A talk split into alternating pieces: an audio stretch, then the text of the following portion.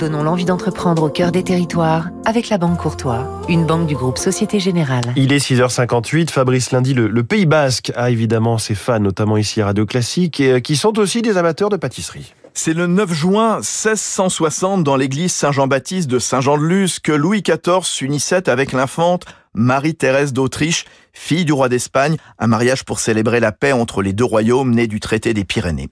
Et pour l'occasion, un pâtissier, monsieur Adam, invente une recette de macarons craquants et moelleux à la fois, les paré gabea, sans pareil en basque. La légende raconte que le couple adora ainsi que la reine-mère, Anne d'Autriche. La maison Adam. Plus de 300 ans d'excellence de la gastronomie basque. La famille au pouvoir vous dira que ce sont les seuls véritables macarons de la région. La base, c'est de l'amande fraîche, de Valence en Espagne, avec du blanc d'œuf, du Gers et du sucre. Pour le reste, un secret de fabrication, bien gardé par les deux frères aux commandes, la 13e génération, Andoni et Miguel Telleria Adam. C'est un secret qui se transmet à l'oral. Je me rappelle moi de mon père qui, quand on terminait l'école, euh, nous disait euh, venez on va faire le secret. Et on, s'enfermait dans le laboratoire et on, le regardait travailler. Euh.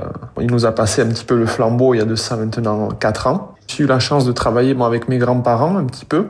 et on n'a pas encore d'enfants avec mon frère, mais on, on espère bien reproduire ce que les, les générations ont fait auparavant.